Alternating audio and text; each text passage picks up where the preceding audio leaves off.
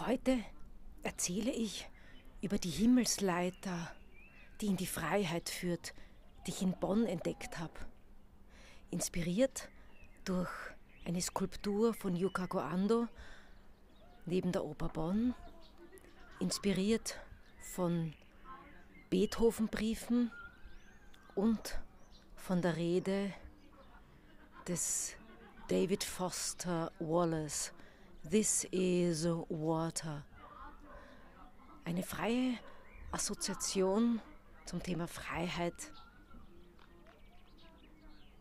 Er lebt in Bonn am Rhein.